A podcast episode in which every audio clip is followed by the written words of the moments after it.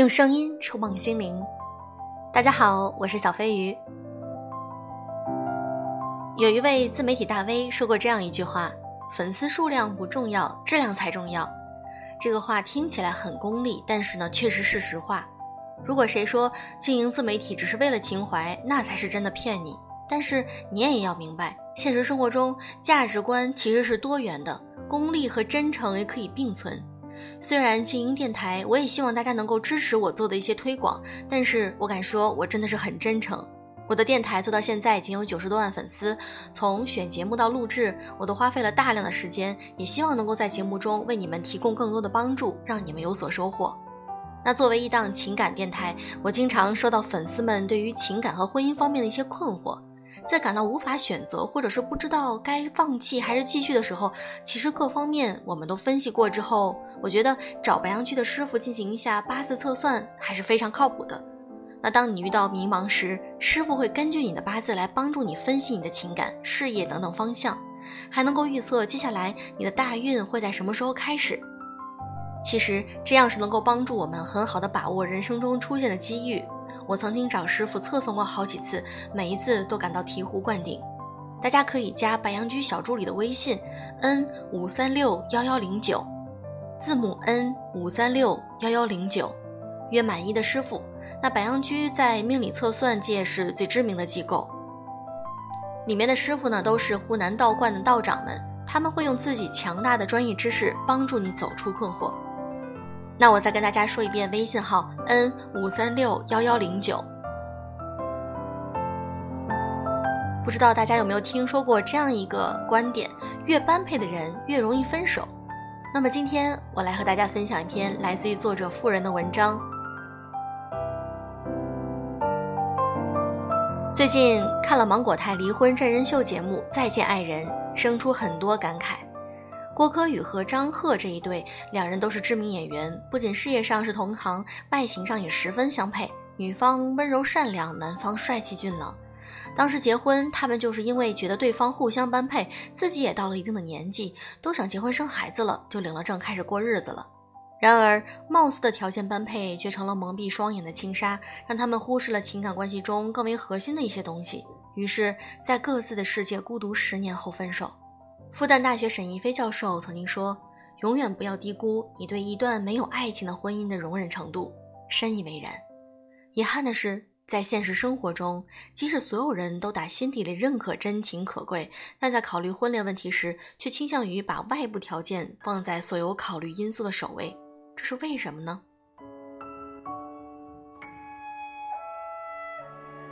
当你在匹配外部条件的时候，你想要的是什么？知乎上曾有一个热度极高的婚恋问题：在寻找伴侣的路途中，你最在意哪些条件？女性排在前三位的答案是经济基础、职业、学历；男性排在前三位的答案是年龄、外貌、性格。进化心理学认为，女性的天职是繁衍后代，这种刻进基因里的本能，形塑了女生的心理。天然就会偏好物质条件好、拥有更多资源、能为下一代提供优良基因的男性。这样的男性能够带来安全感，让女性义无反顾地为之抚育下一代。而男性会偏爱生育能力强而繁殖价值高的女性。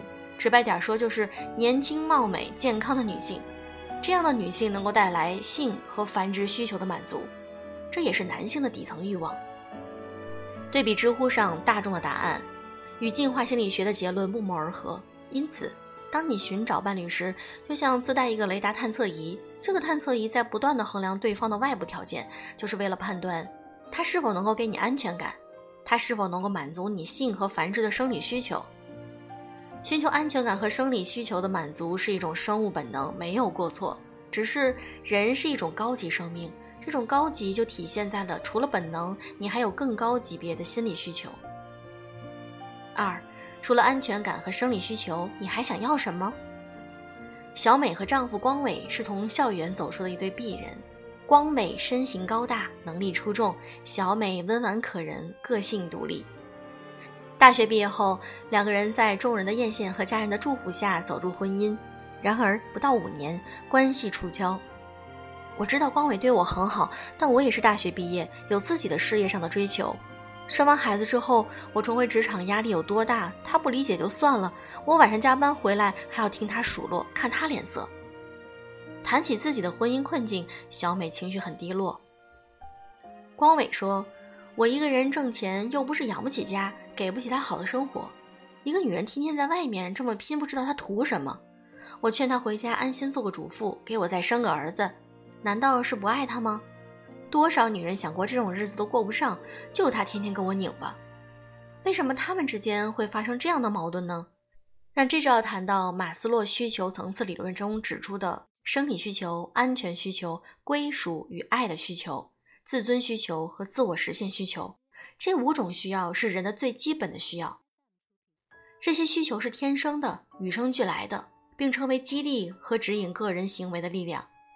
所以在关系中，当安全感和生理需求得到满足以后，高级需要就会出现，比如爱意的表达、关系带来的归属感、相互尊重、彼此扶持、帮助对方成为更好的自己等等。就像案例中的小美，她希望能够得到伴侣的理解和支持，让她构建自己的事业版图，成为更好的自己，但她的伴侣却无法认可这一点，关系便陷入困境。事实上，只要留心观察。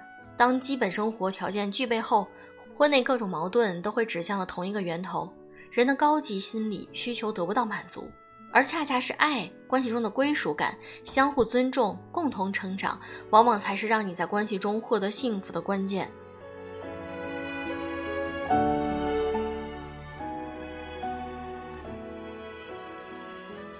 三、为什么高级需要更能决定一段关系的质量？现在，请你闭上双眼，设想这样一种场景：你很饿，想吃一顿大餐，你焦急地来到了一家喜欢的餐厅，点了一桌菜，狼吞虎咽。很快，胃部充盈的饱食感让你舒畅不已，饥饿造成的不适随着食物的填充很快过去。如果这时你的朋友恰好过来，再叫上一桌你最喜欢的食物，也无法激起你的丝毫兴趣，因为饿的需求已经得到了满足。这就是底层需求的满足规律。基本需要的满足虽然能够带给人舒适的快感，但这种快感显浅易逝，且遵循经济学的边际效应递减原则。也就是说，当底层需要得到满足之后，再增加刺激物，你的满足感不能够继续增加。山珍海味吃多了，便会对食物缺乏兴趣。好看的脸和凹凸有致的身材看久了，也就没感觉了。舒适的物质生活过习惯了，一切便理所当然，难以从中获得更多快感。作为个体，从底层需求中获得满足具有有限度，而高级需求恰恰相反，它们能够给你带来深刻、持久、没有上限的幸福和满足。首先，它带给你更深刻的满足感；其次，它能够带给你更持久的满足感，以及带给你的幸福永远没有上限。所以，如果一段关系，一个人能够让你不断成长，不断成为更好的自己，那往往意味着你们的关系是没有天花板的，你们可以一直齐头并进，而这才是通往高质量亲密关系的坦途。再见爱人里有恐高症的张赫挑战自己成功，站在悬崖峭壁上喊出了郭柯宇：“你要过成你最喜欢的样子，一定要过成你最喜欢的样子。”也许张赫内心也深知，十年婚姻，郭柯宇从未真正开心过，但他也不知道该如何满足对方的需求，所以最后分开时只能祝福。什么才是最好爱人？一段关系的最高境界又是什么？我想，应该就是在关系中，你能够成为最喜欢的样子，而那个能帮助你实现这一点，或者至少没有阻碍你实现这一点的人，就是最好爱人的形象。在爱的包围中，在被尊重的关系中，你不断的蜕变为自己最喜欢的样子，这才是你内心最深层次的渴望，也是一段关系能否永远幸福的根源所在。于是，就有了很多看似不般配的人，却一直幸福到白头；也有了很多看似般配的人，却走向了分离的结局。因为我们大多时候所谓的般配，其实都是在外在条件或者世俗意义上的般配。想到张宇在《男人的好》里面的一句歌词，我想男人的好只有在他身边的那个女人才知道，同样女人的好也是如此。身边人好不好、配不配，都是在关系里发现和体会出来的。愿你们都能够遇见这样的良人，都有足够的幸运，能够营造这样的亲密关系，成为更好的自己。好了，那到节目尾声能够听到最后的都是我的忠实粉丝，那你一定记得，如果你遇到了一些问题，想要进行命理测算的话，可以加微信 n 五三六幺幺零九 n 五三六幺幺零九。好了，各位晚安，爱你们哦。